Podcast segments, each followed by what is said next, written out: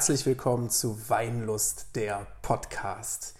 Mein Name ist Jan-Erik Burkhardt und mir sitzt gegenüber Winzer Gotthard Emmerich. Hallo Gotthard. Hallo Janik. Gotthard, unsere erste Folge ist richtig gut eingeschlagen. Wir haben ein Experiment gestartet. Wir wollten einen Wein-Podcast rund um das Thema Wein am Mittelrhein kreieren und wir haben viel Feedback bekommen, sehr viel positives Feedback viele Anregungen, die wir auch gerne im Laufe der nächsten Folgen aufnehmen. Und wir freuen uns jetzt weiterzumachen und den Anschluss zu schaffen mit unserer zweiten Folge Weinlust. Und ähm, dem Hörer bzw. den Hörerinnen und den Hörern wollen wir an dieser Stelle einmal kurz schildern, in welcher Zeit wir uns befinden, Gotthard. Denn äh, du hast es mir eben schon kurz vor der Sendung gesagt. Du hast letzte Woche zwei Tage schon gelesen und ab morgen, übermorgen geht es weiter. In welcher angespannten Situation befindest du dich gerade? Könntest du uns mal dein Gefühlsleben ein bisschen mitgeben? Ja, der Spannungspegel steigt äh, enorm, vor allen Dingen, wenn man jetzt Nachrichten schaut, die Wetternachrichten und äh, es ist fürs Wochenende Regen angekündigt und das ist eine Geschichte, die können wir jetzt auch nicht brauchen, weil jetzt wollen wir die Ernte einbringen, wofür wir das ganze Jahr gearbeitet haben, im Weinberg waren und die Natur ist durchaus in der Lage, in zwei Tagen das alles zunichte zu machen. Danach sieht es nicht aus, aber es sieht auch nicht so aus, äh, als äh, ob wir uns gar keine Gedanken darum machen müssen. Äh, deshalb äh, bin ich schon äh, nervös, auch weil wir ab morgen 14, 15, teilweise 16 Leute im Betrieb jeden Morgen auf der Matte stehen haben, die dann mit raus wollen.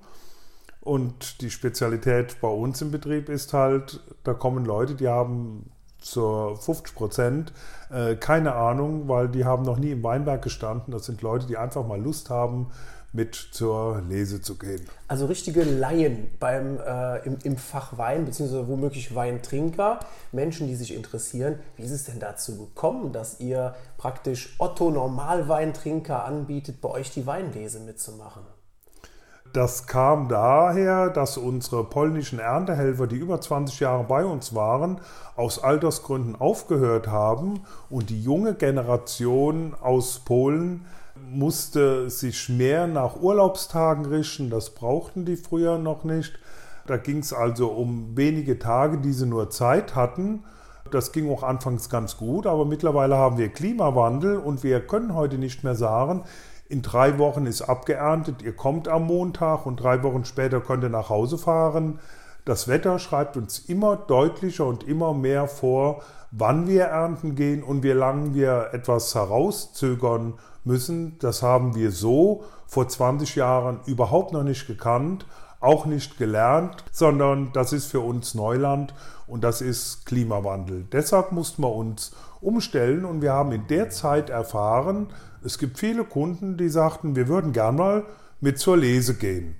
Und die haben es ernst gemeint. Wir haben direkt erkannt, dass wir keine Bespaßung für unsere Kunden machen, samstags nachmittags, damit die keinen Urlaub nehmen müssen, sondern da sind Leute, die wollen wissen, wie es im Weingut wirklich funktioniert. Und wir ernten von Montag bis Freitag und das muss ordentlich gemacht werden. Die Leute wissen nach zehn Minuten, erstens, er braucht mich, der Emmerich, damit er seine Trauben überhaupt nach Hause bekommt. Und zum Zweiten äh, merken die, dass sie die Arbeit ordentlich machen müssen, weil hier geht es um die tatsächliche Qualität, die nachher dann auch im Glas sein soll und nicht um einen kleinen Weinberg, wo man nachher mal guckt, wo man den dazu gibt, weil das war ja der Wein aus dem Erntehelfertag als Event samstags nachmittags. Kann ich denn da was verkehrt machen? Klar, da kann man was verkehrt machen, weil es geht darum, gute Qualität zu ernten. Aber bei uns ist halt die Situation, und das ist sehr, sehr selten, überhaupt in der weltweiten Weinbranche, bei uns wird jede Traube in die Hand genommen. Es gibt keine Erntemaschinen. Wir haben ja Steilslagenweinbau, der ist alpin. Wir reden hier von 70 Prozent Hangneigung.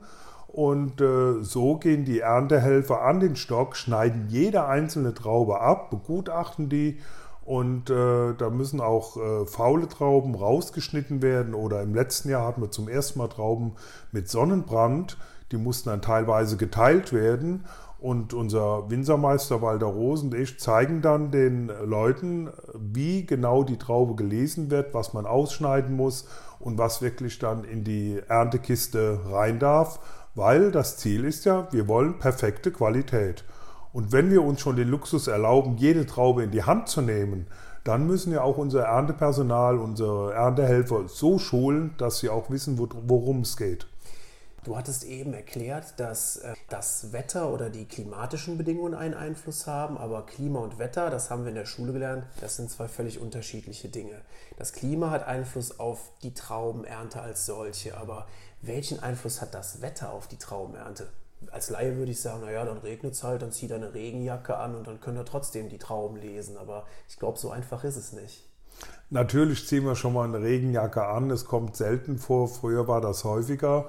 Aber es ist schon so, wenn wir äh, morgens in die Lese gehen und es schüttet mit Kübeln und dann gehen wir nicht. Dann habe ich 15 Leute hier stehen und sage eine halbe Stunde vorher, so ihr lieben Leute, egal ob ihr jetzt von Berlin kommt oder von Münster oder von Osnabrück, tut mir leid, ihr habt zwar Urlaub genommen, aber es regnet und da gibt es noch einen anderen als der Chef, nämlich Gotthard Emmerich, der hier entscheidet, ob wir lesen gehen oder nicht. Das muss man mal auf die Industrie übertragen, wenn auf einmal eine Abteilung fünf Minuten vorher gesagt kriegt, so 15 Leute haben jetzt keine Arbeit, weil irgendeiner meint, es geht im Moment nicht. Das ist äh, Natur pur und das muss man dann ertragen können, weil das Wasser würde die Qualität derart verdünnen, das bleibt in den Trauben hängen. Wenn ich mal so eine Traube, die mal aus dem Wasser rauszieht, ausschüttle, dann merkt man erstmal, wie viel Wasser da drin ist und dann wird die Qualität schlechter. Das kann ich mir nicht erlauben, also wird dann nicht geerntet. Wie planst du eine solche Weinlese? Geht man systematisch in den Wingert und ähm, erntet Rebstock für Rebstock von oben nach unten, von links nach rechts? Wie ist da die Vorgehensweise? Also zuerst gehen wir mal langfristig hin und planen schon mal die Leute, dass sie uns frühzeitig anrufen, wann sie Zeit haben mitzugehen, dass mir garantiert ist, dass ich auch Erntehelfer habe. Dann machen wir kurzfristige Analysen draußen im Weinberg mit einem optischen Gerät und stellen fest, wie die Entwicklung der Trauben ist und probieren die Trauben ganz wichtig. Wenn die Kerne braun werden in den Beeren, dann ist die physiologische Reife erreicht. Und dann entscheiden wir ganz kurzfristig von Tag auf Tag, in welchen Weinberg gehen wir denn überhaupt? Und dann muss ich natürlich unsere Erntehelfer auch vor jedem Tag anrufen. So, wir gehen jetzt morgen in eine Steilslage, dann ist ganz anderes Schuhmaterial verlangt. Dann müssen wir alpines Schuhwerk, das heißt ein hoher Wanderstiefel, das geht nicht mit einem Halbschuh. Oder wir gehen in die Flachlagen, das wird dann ganz kurzfristig entschieden. Und es muss darauf geachtet werden, wer wo liest, dass ein Neuling mit einem alten Hasen zusammen in der Reihe ist. Es ist auch ganz spannend, was wir auch schon erlebt haben, wenn mal ein Physikprofessor aus Münster und katholischer Priester aus Osnabrück in einer Reihe sind. Äh, solche Leute haben wir dabei. Äh, ist richtig klasse. Aber das oberste Ziel ist immer, es muss allerbeste Qualität geerntet werden. Es muss die Sicherheit gewährleistet sein wenn es nass werden sollte und es ist noch ein Unkrautbestand im Weinberg, dann können die im Steilstang rutschen. Das geht einfach nicht. Das muss alles berücksichtigt werden. Also jeden Tag andere Planung und neue Bedingungen und die müssen berücksichtigt werden, weil wir auch fremde Leute im Weinberg haben.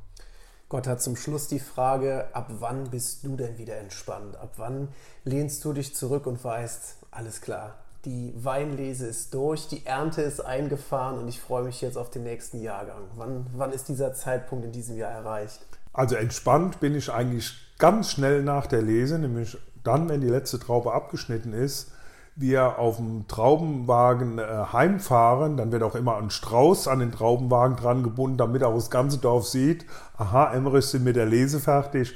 Und wir sitzen hier zu Hause mit der Erntemannschaft im Keller, trinken ein Glas Wein und freuen uns Vielen Dank, Gotthard. Vielen Dank für diesen Einblick. Und äh, ja, vielen Dank, liebe Zuhörerinnen, liebe Zuhörer. Das war sie, die zweite Folge von Weinlust, der Podcast. Wir würden uns freuen, wenn Sie auch beim nächsten Mal wieder mit dabei sind. Und heute stoßen wir an mit einem Weißburgunder. Wer hätte das gedacht? Aus dem Weingut Emmerich. Lieber Gotthard, Prosit. Prosit.